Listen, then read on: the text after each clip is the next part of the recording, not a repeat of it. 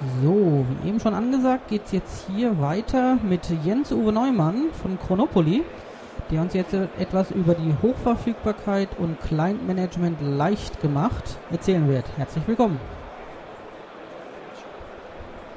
Ja, guten Tag. Also mein Name ist Jens-Uwe Neumann. Ich komme von der Firma Chronopli. Das ist nicht Chronopoli. Wir spielen kein Monopoly. Wir, spielen, wir machen was mit Holz. Ähm, äh, möchte kurz unser Unternehmen vorstellen. Wir sind ein mittelständisches Unternehmen aus der Mark Brandenburg. Äh, wir haben am Standort ca. 700 Mitarbeiter, äh, davon ca. 300 bis 400 PCs. Ähm, in einer IT-Abteilung von äh, drei Leuten. Diese drei Leute müssen diese PCs komplett warten und dieser Serverfarm.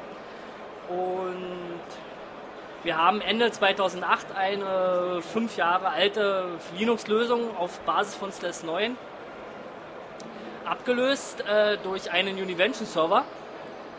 Ähm, die alte Lösung hatte sich dadurch ausgezeichnet, dass sie zum einen schon clusterfähig war ähm, und eine, und eine SAN-Umgebung äh, mit einem Maximalus-Byte von 2 Terabyte äh, zur Verfügung hatte. Äh, Schwächen der alten Lösung waren, dass wir zum einen, zum einen kein Verwaltungstool für diese Lösung hatten und ähm, dass auch kein User-Abgleich zu einem parallel existierenden äh, Active Directory äh, des Citrix, unseres Citrix-Servers ähm, gab. Wir haben dann Anfang, äh, wir haben uns dann Ende 2008 entschieden, den Univention Server einzusetzen, haben dort die äh, neue Maschinen bestellt bei der Firma Fujitsu. Das sind dann jetzt RX 300 S5 äh, und haben diese komplett zu unserem Partner Digitech geschickt. Der, dort wurde die Lösung aufgebaut, getestet und dann ähm, haben wir bei uns ähm, ähm, eine Downtime von zwei Stunden geplant und haben die Univention Server äh, eingesetzt und das vorhandene LDAP komplett migriert in, die, in das Univention LDAP und ähm, ohne dass der User äh, etwas davon gemerkt hat. Das heißt, der User hat sich abgemeldet von den zwei Stunden, und nach den zwei Stunden hat sich der User wieder angemeldet und er konnte sich ganz normal anmelden, ohne dass irgendeine Client-Installation oder sonst irgendwas auf dem Client notwendig gewesen wäre. Ähm, außerdem haben wir jetzt eine Möglichkeit, unser Active Directory ähm, zu, äh, anzubinden und ähm, dort die äh, unsere Mood-User im Prinzip äh, äh, äh an, äh, direkt zu synchronisieren. Mit der neuen Lösung wir, erreichen wir Umschaltzeiten von circa eine Sekunde. Das heißt, wenn, ein, wenn der Master ausfällt, wird automatisch auf den Slave umgeschaltet und der Enduser, wenn er nicht gerade eine Datei speichern möchte, wird, merkt dieses effektiv nicht. Ja, also der Client verbindet sich sofort wieder mit dem, mit dem neuen Server und es geht sofort, sofort weiter, ohne dass der Enduser im Prinzip etwas merkt.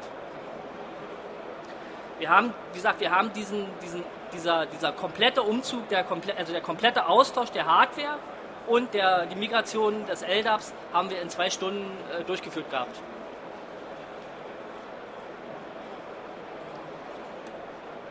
Ähm, wir verfügten dann über eine, oh, ist ein kleiner kleine, äh, Darstellungsfehler. Äh, wir verfügten dann über ein integriertes Management-Tool für alle, die Univention kennen, werden das äh, auch kennen. Ähm, wir sehen hier jetzt schon diverse Einbindungen. Eine neue Einbindung, die jetzt von der Firma Digitech gemacht worden ist, speziell für uns, ist hier dieser Heartbeat-Monitor. Ähm, hier kann man im Prinzip sehen, welche, welche, äh, welchen Zustand der Heartbeat besitzt und welche Probleme existieren. Ähm, zusätzlich dazu kann man natürlich diesen, während dieser Server auch noch im Univention an, äh, eingebundenen äh, Nagios überwacht. Dazu komme ich später noch und erkläre und zeige dort noch die einfache Einbindung auch von neueren weiteren Über Überwachungen in das, in das Univention Nagios. Ähm, hier sieht man jetzt vom, vom Univention Directory Manager die, äh, die User im LDAP ähm, und die Synchronisation zum Active Directory wird hier durch den Administrator über einen einfachen äh, Haken eingeschaltet. Und, äh, und wenn ich das getan habe, werden sofort sämtliche äh, User-Daten, also die im Allgemeinen gepflegt sind, Name, Ansprechpartner und so weiter, und Passwort und Gruppen äh, zum Active Directory hin synchronisiert. Wobei äh, das Active, äh, die Synchronisation hier so eingestellt ist, dass der Univention äh, das führende System ist und äh, das AD sich quasi die Daten vom Active Directory äh, vom Univention holt. Es kann aber auch so eingestellt werden, dass eine beidseitige Synchronisation stattfindet, beziehungsweise das AD das führende System ist. Wir haben äh, zusätzlich hier ähm, die, einfache Einbindung unseres OPSI-Systems. Ähm, die Daten, die man hier sieht, äh, sind alles äh, die Rechner, die im LDAP, im LDAP gepflegt sind. Ähm, es werden keine Rechner, es werden keine Rechner hier direkt im OPSI gepflegt, sondern das Einbinden des Clients erfolgt durch die Installation des OPSI-Agents und die Pfle das Pflegen im LDAP. Und wenn ich das, den, den, den, hier, den, den, den, äh, das OPSI-Agent auf dem Rechner installiere, dann zieht er sich automatisch äh, sämtliche Informationen, die man hier sieht, also MAC-Adresse, IP-Adresse, äh, Benutzernamen und so weiter, aus dem LDAP des Univention. Ähm, hier sieht man jetzt dann schon im OPSI, wie es weitergeht. Äh, man kann jetzt hier ganz einfach ähm, aus, äh, auswählen, okay, diese Software soll installiert werden und er, er, und er zeigt dann auch an, welche Software installiert worden ist. Und man kann hier dann im OPSI auch sehen, welche, welche Hardware äh, der User oder welch, der Rechner verwendet. Ähm, tiefste, also Rechnername, man kann hier, hier sieht man es jetzt nicht, aber man kann hier auch sehen, äh, welche Seriennummer der Rechner hat. Alle Informationen, die man sich zu dem Rechner vorstellen kann, kann man hier sehen. Und als nächstes äh, Tool findet hier auch eine Software-Inventarisierung statt. Das heißt, ähm, der OPSI Agent über die installierten Produkte macht eine Software-Inventarisierung und pflegt das automatisch in das Lizenzmanagement des OPSIs ein. Und ich kann im Lizenzmanagement eine, eine, eine einfache Liste erstellen, die, ähm, äh, die enthält, was ist wo, wie, in welchen Stückzahlen installiert. Jetzt kommen wir zum Thema Nagios. Ähm, Nagios ist ja dafür bekannt, dass es nicht gerade pflegeleicht ist ähm, und die Einbindung auch mh, mm, unter Umständen nicht, nicht einfach ist. Das ist bei Univention nicht so. Ähm, das Nagios wurde out of the box von, äh, von der Firma Digitech installiert. Mit dem Nagios äh, wir, überwachen wir alle unsere Univention-Server, das sind jetzt im Moment zwei. Ähm, mit dem Nagios wird auch der, das Heartbeat überwacht. Ähm, und natürlich haben wir zusätzlich zum, äh, dazu auch in dem Nagios unsere eigenen Überwachung installiert. Hier sieht man jetzt zum Beispiel, ähm, ich weiß nicht, ob man das lesen kann, ja, leider nicht. Ähm, hier ist jetzt ein DMS SQL1, das ist unser, äh, unser DMS-Server. Dort werden überwacht zum Beispiel die CPU-Last, äh, äh, die Festplattenauslastung und ob alle Services, so wie sie konfiguriert sind, äh, laufen. Man kann äh, in dem Nagus vom Univention relativ einfach seine eigenen Dienste weiter implementieren. Ähm, man muss zuerst das Check-Skript ähm, entwickeln. Dieses Check-Skript kann man sich relativ einfach aus dem Internet in der Nagios User Group äh, runterladen, entsprechend, in, entsprechend anpassen, wie man das möchte. Ähm, wie gesagt, da gibt es Quellen im Internet ohne Ende. Ja? Und als zweites muss auf dem Univention Server äh, eine Nagios-Definitionsdatei angelegt werden, äh, in dem im Prinzip drin steht, wie heißt äh, dieser, dieser Check und wie ist die äh, Kommandozeile zum Aufrufen des Checks. Und dann hier sieht man schon Argumente.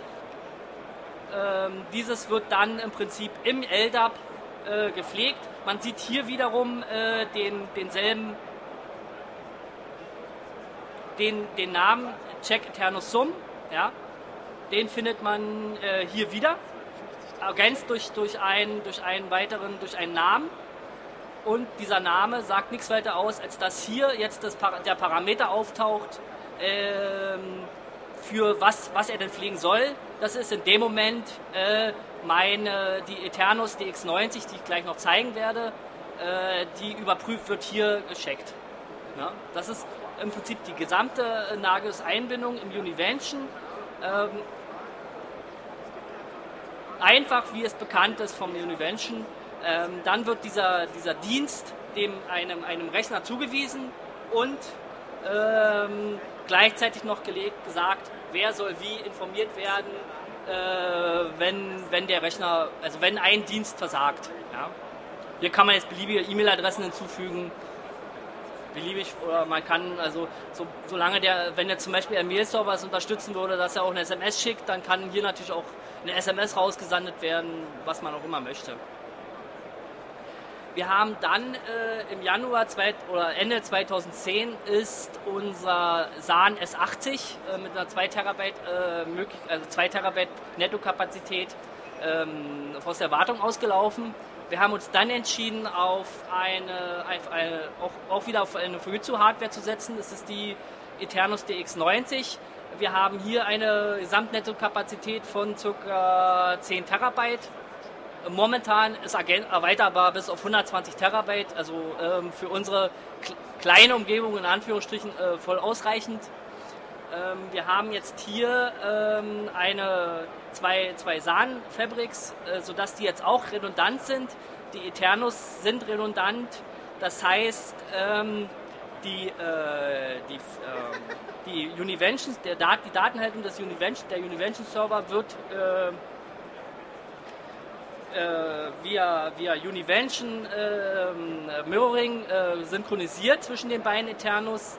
Die Datenhaltung der, der Hypervisors, das sind hier VMwares, äh, wird äh, äh, synchronisiert über die, über, über die Mirror-Lösung von, von, von Eternus selber, ähm, über den SF Express.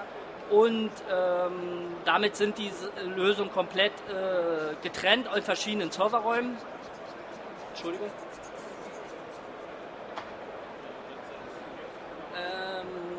Getrennt in verschiedenen Serverräumen.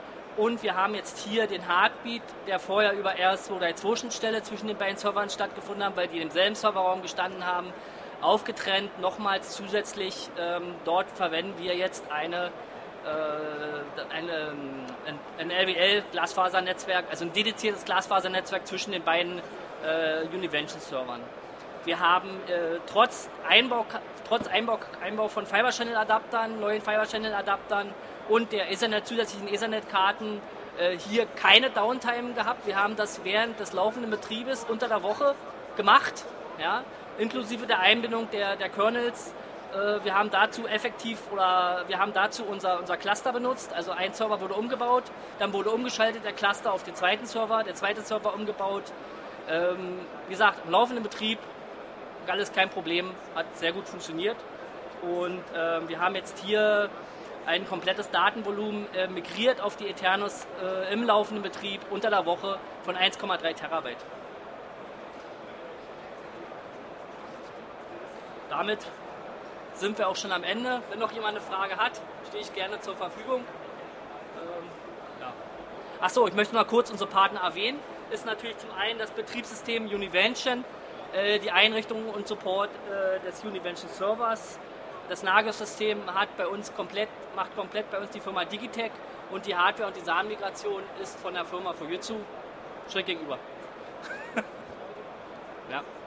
Okay, bedanke mich. Ja, dann auch noch Danke von unserer Seite aus an Jens-Uwe Neumann von Konopli.